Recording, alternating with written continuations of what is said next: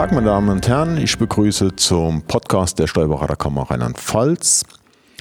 Heute zum Thema Neuordnung des Berufsbildes der Steuerfachangestellten. Und wir gehen darauf ein, wie sich diese Neuordnung auf die Berufsausbildung auswirkt.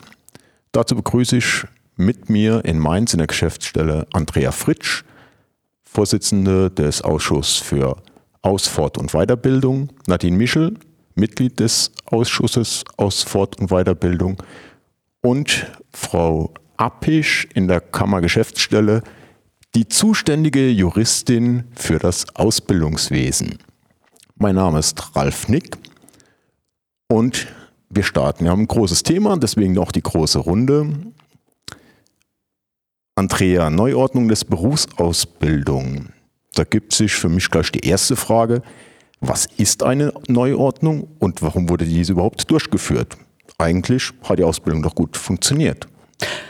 Eine Neuordnung ist im Grunde die Modernisierung eines Ausbildungsberufs, damit dieser wettbewerbsfähig bleibt. Die Geschäftsfelder in der Steuerberatung haben sich zwar nicht grundlegend geändert, aber es sind doch Tätigkeiten hinzugekommen. Viele Geschäfts- und Kanzleiprozesse wurden digitalisiert. Der technologische Fortschritt musste daher auch Einzug in die Berufsausbildung finden. Wir möchten ja, dass unsere Mitarbeiter nach der Ausbildung praxistauglich sind. Ein ganz entscheidendes Kriterium war, dass unsere derzeitige Ausbildungsordnung aus dem Jahr 1996 stammt. Der Steuerfachangestellte war damit der Beruf mit der ältesten Ausbildungsordnung. Alle anderen dualen Berufsausbildungen wurden seit 1996 mindestens einmal neu geordnet. Und wer entscheidet, welche Inhalte am Ende in so einem Neuordnungsverfahren in die Ausbildungsordnung aufgenommen werden, welche eventuell gestrichen werden? Frau Appisch, ja, also so eine Neuordnung ist ein äh, sehr langwieriges Verfahren. Das sieht man auch ähm, hier besonders. Begonnen hat das Ganze im Juni 2016 und die neue Ausbildungsordnung wurde im August 2022 im Bundesgesetzblatt veröffentlicht und tritt dann jetzt diesen August in Kraft. Ähm, man könnte natürlich meinen, dass der Berufsstand alleine über Dinge wie Ausbildungsinhalte entscheidet. Schließlich sind es ja auch deren Mitarbeiter. Aber ganz so einfach ist das nicht. An einem Neuordnungsverfahren sind verschiedene Institutionen beteiligt. Das Verfahren ist auch gesetzlich ganz detailliert geregelt. Zum einen gibt es die Arbeitgeberseite. Das ist der äh, Steuerberaterverband, also der DSDV und die Bundessteuerberaterkammer auf der Seite. Dann gibt es die Arbeitnehmerseite, die ist auch zu beteiligen. Die wird vertreten durch die Gewerkschaften. Und dann gibt es diverse staatliche Institutionen, die dazukommen das Bundesministerium der Finanzen als Fachministerium, das Bundesministerium für Bildung und Forschung und das damalige Bundesministerium für Wirtschaft und Energie, heute Klimaschutz und natürlich auch das Bundesinstitut für Berufsbildung, das insoweit das Verfahren federführend betreut.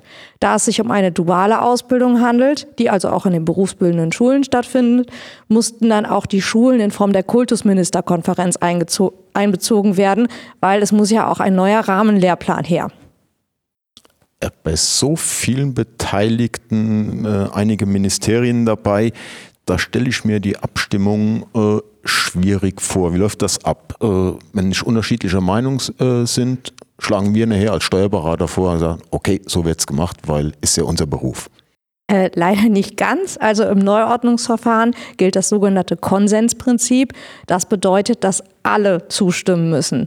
An einigen Stellen hat sich das als sehr schwierig erwiesen weil es wenn eine der beteiligten Parteien nicht zustimmt, dann wird das Ganze, also stockt das Verfahren. Und immer wenn dem so war, war dann Überzeugungsarbeit zu leisten von welcher Seite auch immer. Und dann wurde das Verfahren fortgesetzt. Deshalb hat es natürlich auch so lange gedauert. Das bedeutet aber natürlich nicht, dass unsere Ausbildungsordnung jetzt auf dem Stand von Juni 2016 ist, als wir das Verfahren begonnen haben, sondern bis zuletzt wurden bei der Neuordnung die Änderungen berücksichtigt. Wir möchten ja nicht gleich wieder von vorne anfangen. Ja, das ist dann mal schon sehr gut. Und das Ergebnis der Neuordnung ist dann die neue Verordnung über die Berufsausbildung zum Steuerfachangestellten, also die Ausbildungsordnung. Jetzt ist für uns als Ausbildende ja immer der Ausbildungsrahmenplan besonders wichtig. Äh, der müsste ja dann auch neu sein, oder? Nadine. Ähm, ja, auch der Ausbildungsrahmenplan ist neu und Bestandteil der Ausbildungsordnung. Ähm, dieser ist jetzt in sogenannte Berufsbildpositionen untergliedert, welche wiederum die Kenntnisse, Fertigkeiten und Fähigkeiten beinhalten, die einem Auszubildenden zu vermitteln sind. Das sind die sogenannten berufsprofilgebenden Berufsbildpositionen.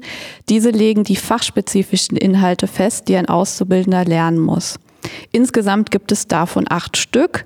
Ähm, zum Beispiel sprechen wir hier über Buchführung und Aufzeichnung erstellen und auswerten, Steuererklärung sowie steuerliche Anträge vorbereiten und übermitteln oder Entgeltabrechnung durchführen. Ja, das sind ja Inhalte, die ja schon immer Bestandteil der Ausbildung waren, weil sie auch bei uns tägliche Arbeit in der Kanzleien ausmacht. Äh, sind denn auch neue Berufsbildpositionen hinzugekommen, Andrea? Ja, hinzugenommen, äh, hinzugekommen sind die sogenannten integrativen Berufsbildpositionen, die während der ganzen Ausbildung zu vermitteln sind. Vier dieser Berufsbildpositionen sind für jeden dualen Ausbildungsberuf vorgeschrieben. Das ist zum einen digitalisierte Arbeitswelt.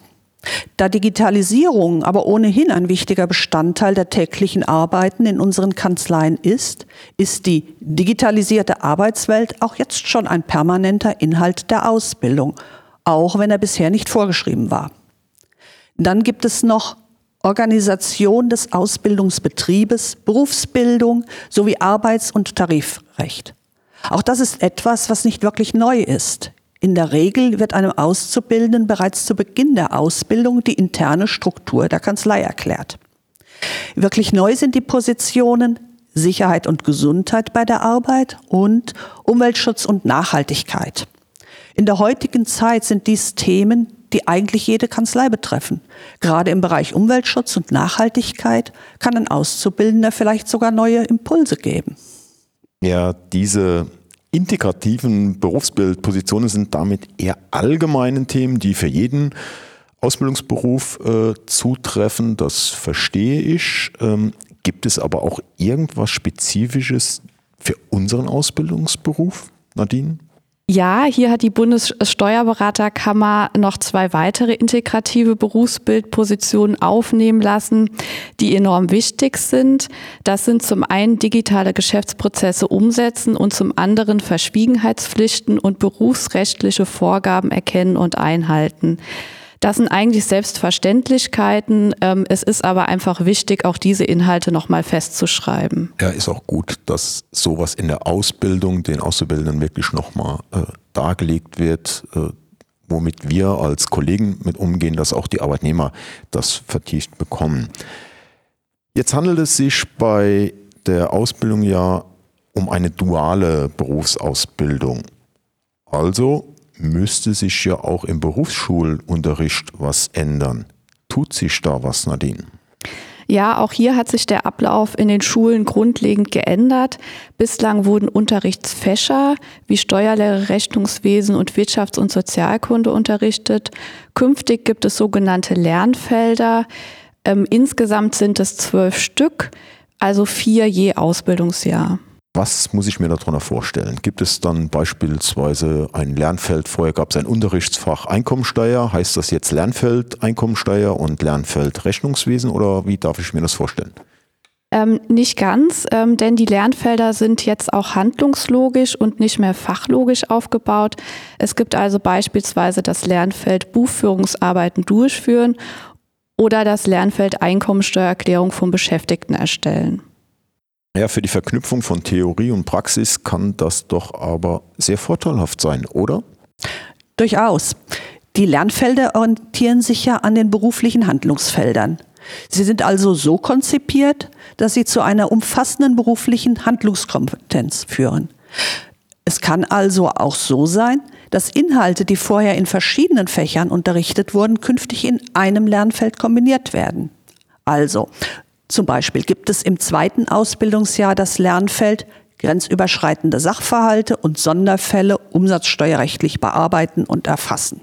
Klingt ganz lang, kann ich aber jetzt auch mal an dieser Stelle den Rahmenlehrplan zitieren. Dort heißt es, die Auszubildenden erstellen eine Umsatzsteuererklärung, indem sie die Umsatzart bestimmen und über die Anwendung des Umsatzsteuergesetzes entscheiden.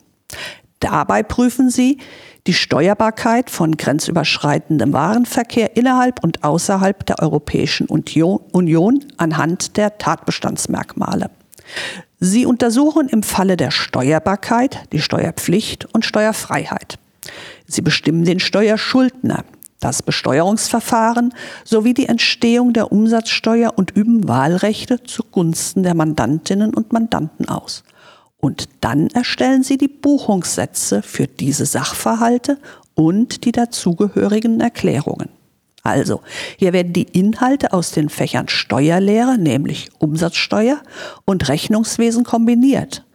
Durch die Lernfelder werden die Auszubildenden sehr viel mehr auf den Arbeitsalltag vorbereitet und können auch sinnvoll in der Kanzlei mitwirken.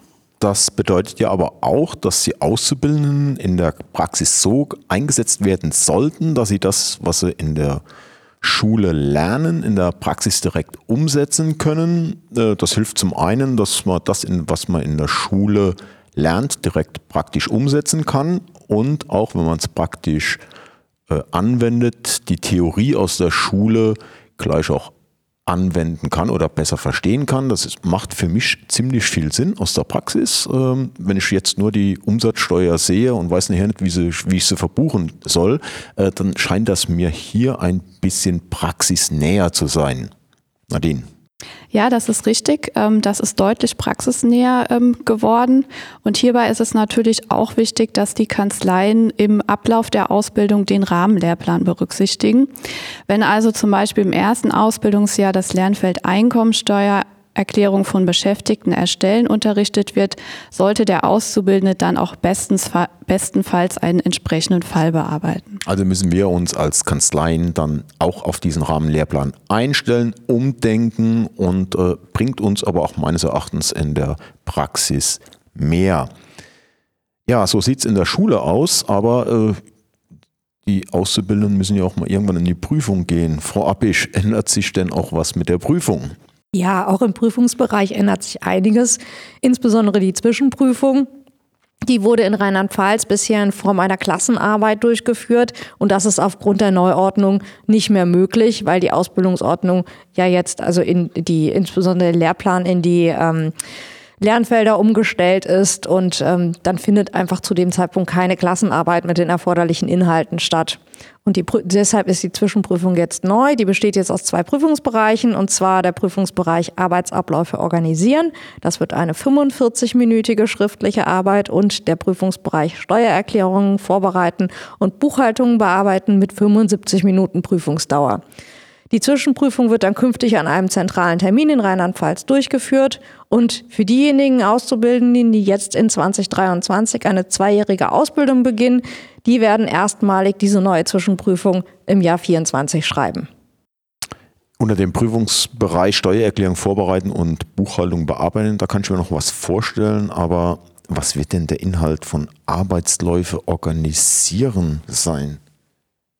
Das ist ein Prüfungsbereich, der im Wesentlichen in der Kanzlei und nicht in der Berufsschule ähm, stattfinden wird. Es geht dabei beispielsweise um Regelungen zur Verschwiegenheit und zum Datenschutz, Zeichnungsrechte und Informationsbeschaffung, aber auch Fristenberechnung spielen eine Rolle. Also gibt es für uns in den Kanzleien auch was zu tun zur Vorbereitung auf die Prüfungen.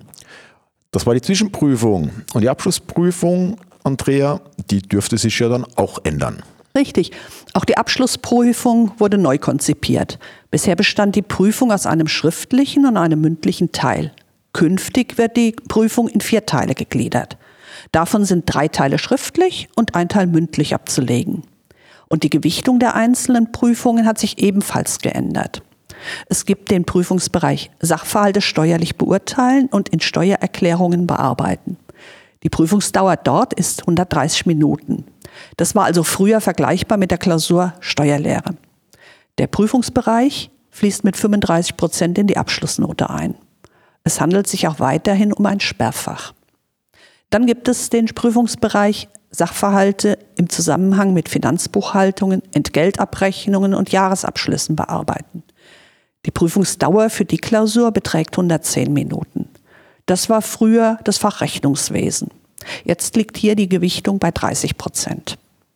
Und die dritte schriftliche Prüfung findet im Prüfungsbereich Wirtschafts- und Sozialkunde statt, wie so wie früher.